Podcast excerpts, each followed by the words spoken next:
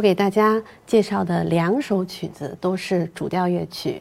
我们来看一下第一首，第一首呢叫《小松树》，呃，名字可能比较陌生一点，但是呢，大家听一下旋律，可能就会想起来，是一首中国作曲家创作的一首歌曲，描写小松树的成长的，一共有四个乐句。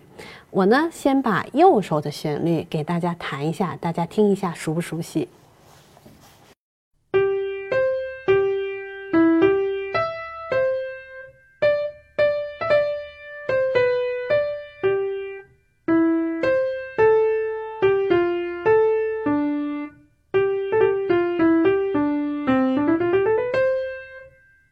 是不是听过？对，里面有一些节奏的变化，出现了前面我们所讲过的四分音符、二分音符，我们还可以看见谱子上有符点的音符，包括有八分音符，这个都是我们在以后的学习当中也是都会经常见到的。按照我们练习的方法，同样的拿到了一首曲子之后，不要着急两只手一块儿弹。首先呢，我们要判断它是否是主调乐曲。主调乐曲的话，我们一定要找出它的主旋律是在哪只手上面。我们看一下谱子，刚才我弹了一遍右手，大家能够很清晰的分辨出来，右手是它的旋律。那么左手这时候干嘛呢？我们要看一下，首先要分析一下左手的一个弹奏方法，它都有什么？好，我们看一下左手每一个八分音符上面都有点儿，我们前面也都介绍过，我们只要是音符的符头上面有点的音符，都应该是拿跳音的弹奏方法去弹奏。那么我们看一下这首曲子，看上去左手全都是跳音。跳音的音符要很短促、很集中，然后就是要注意我们的手腕和小臂之间的协调性，一定要会放松。如果不放松的话，就会影响我们在弹奏这种非常跳跃、非常灵巧的这个跳音的时候，音色会觉得很笨拙。所以呢，我也带着大家呢，呃，稍微复习一下我们跳音的弹法。刚才我给大家演示了一下右手，现在弹一下左手的。我们也顺便回顾一下我们左手的这个跳音的弹法。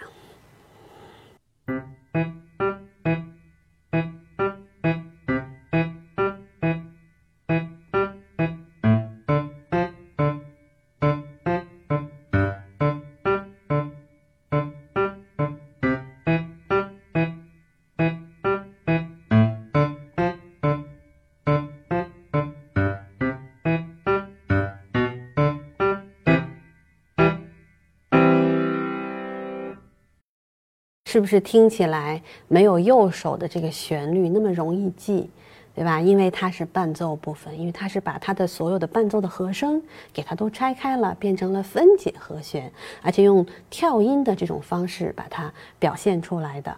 所以呢，我们在弹奏的时候，除了刚才我给大家介绍的要注意它的弹奏方法以外呢，我们还要注意，因为这些跳音有的跨度比较大，所以我们一定要注意它的准确性。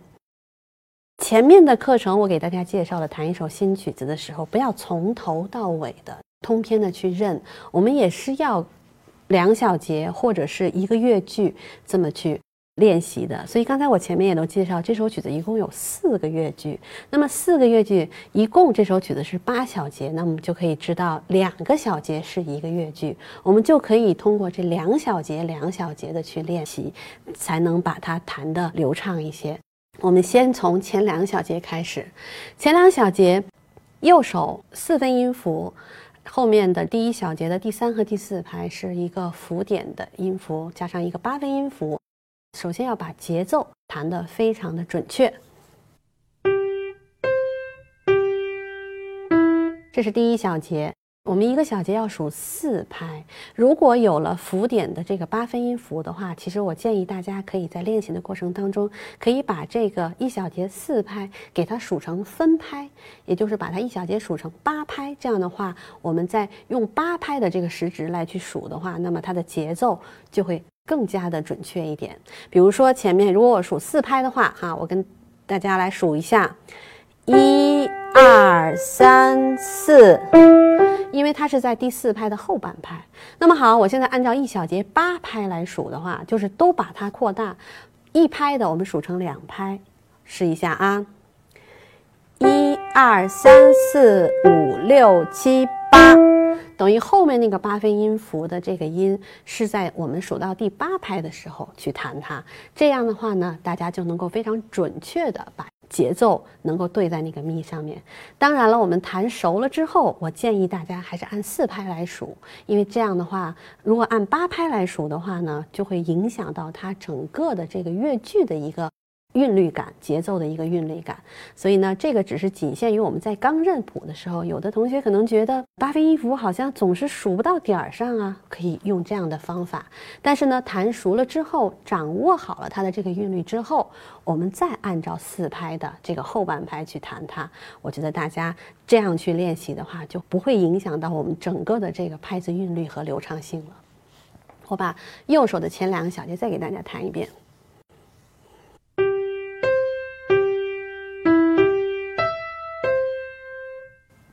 这个两小节是一个乐句，弹完了右手之后，我们看一下左手，不要着急往下面右手弹，因为我知道大家都对这个旋律都比较熟悉，好像都很愿意再往下弹。但是这时候为了我们练习的更加流畅，这时候我们要看左手。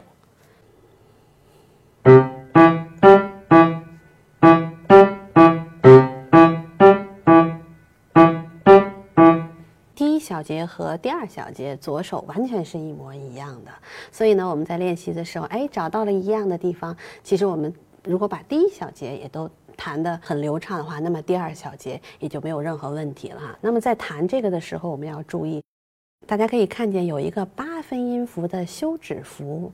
跟前面我说过的右手的这个八分音符连接前面的这个附点的这个地方一样，如果一开始觉得自己没有把握能把这个八分音符的这个半拍能够弹得很准的话，我们都可以按照一小节八拍来数。那么也就是这个是八分音符，那么我们就以八分音符为一拍，一小节数八拍。那么这个中间空的这个八分音符的这个休止符，我们也就把它按成一拍来空，这样的话就比较准确了。我一边弹一边数给大家听一下：一二三四五六七八，这是按一小节八拍来数的。弹到比较熟练了之后，我们再按照一小节四拍来数。一、二、三、四，这样的话呢，就会跟我们前面的这个一小节数八拍，其实它的拍子韵律其实是一样的。只不过呢，我们按一小节四拍来数呢，我们的大拍子的韵律感会更强一点。这个是我们需要在弹奏过程当中要注意的。好的，我们刚才把左手和右手都分别的去练习了一些，然后我们现在合在一起，我们来弹一下前两小节。那么我们在弹奏过程当中需要注意什么？因为前面我们都学过了，有连奏、断奏，包括跳音，那么都是两只手都是基本上都能够同时用一种奏法去弹的。那么在这条曲子里面呢，刚开始我们也看到了右手。因为是主调音乐，都是它的旋律，所以我们都把它处理成了连奏。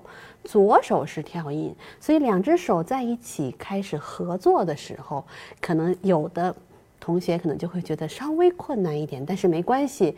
呃，我觉得这是一个练习的一个过程，所以我希望大家也多练，其实才能够把这两个手不一样的奏法能够区分开。好的，我们看一下前两小节，我弹一下，大家听一下啊。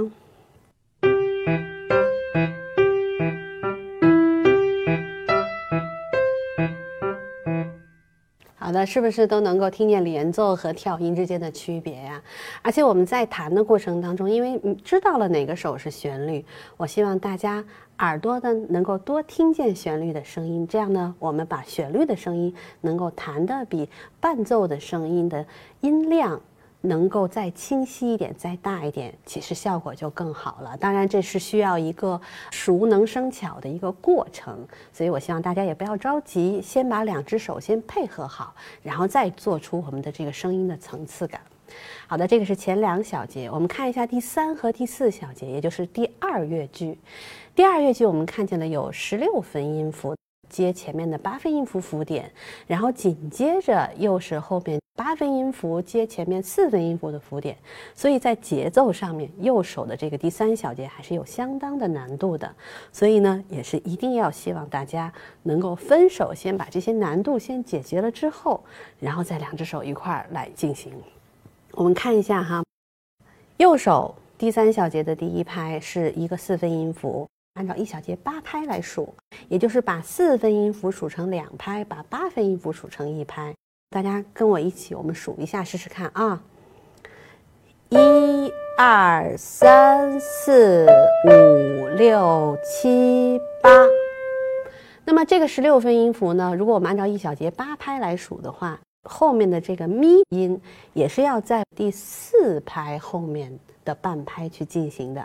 那么有的同学就说，那可能我还是数不准呢。那我们就可以把这一小节的 re 和咪这个十六分音符。接前面那个八分音符，把它再细化，再把它分成一二三四，再细化，然后再从前面开始往下接。当然，可能有的同学就觉得，哎呀，那这样是不是会容易弄混呢？是，是容易弄混。但是呢，你单独去解决了之后，然后再把它合在一起的时候，你就可以把前面再给它细化，和后面一样，一定要给它做统一了，不能这个地方把它分成了。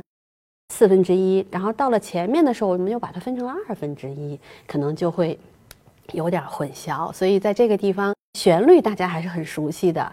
如果节奏上面要有变化，要是有不对的话呢，耳朵也是能够分辨出来的。但是如果我们严格的按照谱子上的这个拍子的韵律去练习的话，我相信大家都能够把正确的这个节奏的时值都能够弹对。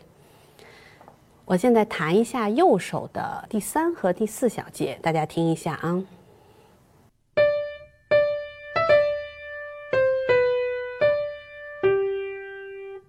是这样的一个。如果把它完整的弹下来的话，旋律的这个规律应该是这个样子的。那么我们看一下左手，左手的弹法。奏法跟我们前面两小节没有任何的区分，而且大家可以看见，这个节奏跟前两小节也都是一模一样，只不过就是它的音符有些变化。那么对我们来说，可能比较重要的，就先把它的音符先找清楚，节奏跟前面是一样的。我弹一下第三和第四小节的左手部分。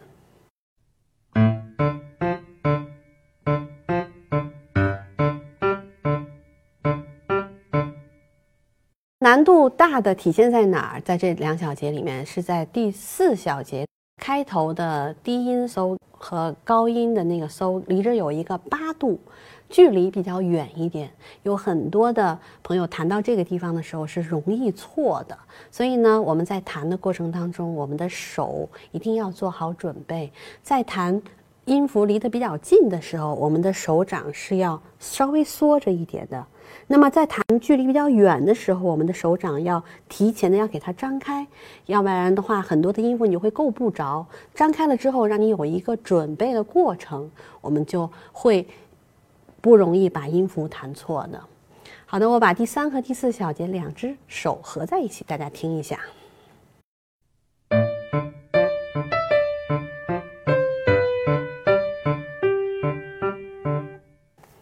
就是这样的一个效果哈，同样的也是一只手是连奏，一只手是断奏。希望大家把两只手的这个不同的奏法给它都协调好。好，我们看一下后面的第五小节和第六小节，也是它的第三个小的乐句。我们看一下左手的节奏没有任何的变化，音符稍微有一点变化。那么右手的旋律跟第一和第二小节有一些区别，但是。我们可以看见它的节奏跟第一和第二小节又是完全一样的，所以同样的方法也可以用在第五和第六小节里面。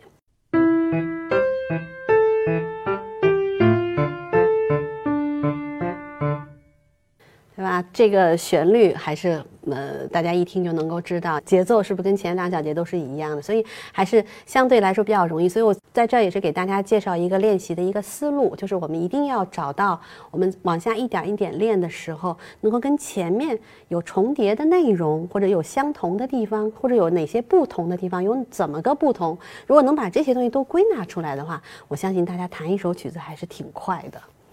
好，我们看一下最后两小节，也是它的第四个小的乐句。左手的部分同样也是跳音弹奏，但是呢，它跟前面的节奏有区别了，而且它的规律也发生变化了。所以在这个地方，我们左手也是要提前的去准备。大家可以看一下，高低音跨度的比较大，所以呢，我们要找清楚它的这个音符的位置。我弹一遍，大家听一下啊，倒数第二小节的左手。好，我们在这个。八个音里面，同样的也是找它的规律，同样都是小指到大指。那么，搜和搜没有变化，就是中间的音符有变化，对不对？那么我们在键盘上要记住它的位置，这样的话呢，手指提前准备，而且指法一定要固定好，我们才能够把这个音符弹得更加的熟练一些。这个是左手的倒数第二小节，我们看一下左手的倒数第一小节。节奏呢，从八分音符转变到了四分音符，而且呢，我们从单音转变到了双音的部分。双音，因为我们前面也都介绍过，在这儿我就不再细说了。要求就是双音，虽然只写了一个点儿，但是两个音都要跳，而且要非常非常的整齐。而且大家看一下，这个是四分音符，也就是一拍一个音，到最后呢是个长音的二分音符，我们要把它的时值要做的非常非常的标准。我弹一下，大家听一下。好的，这个是左手，右手我们看一下，右手的节奏，倒数第二小节前面都见过的，没有新的内容。我们看一下最后一小节，它有一个十六分音符的一个节奏上的变化。那么我们管最后一小节的第一拍，我们管这种节奏型叫做后十六。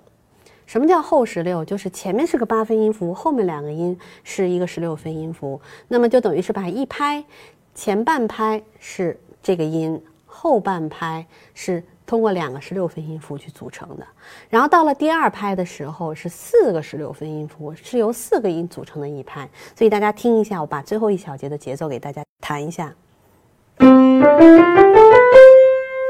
我数着拍子给大家听一下啊，一二三四。我希望大家在练之前呢，能够。都很清楚，然后呢，我们分开练习的时候要注意这些难点。好的，我下面把这首曲子从头到尾的弹一遍，大家听一下。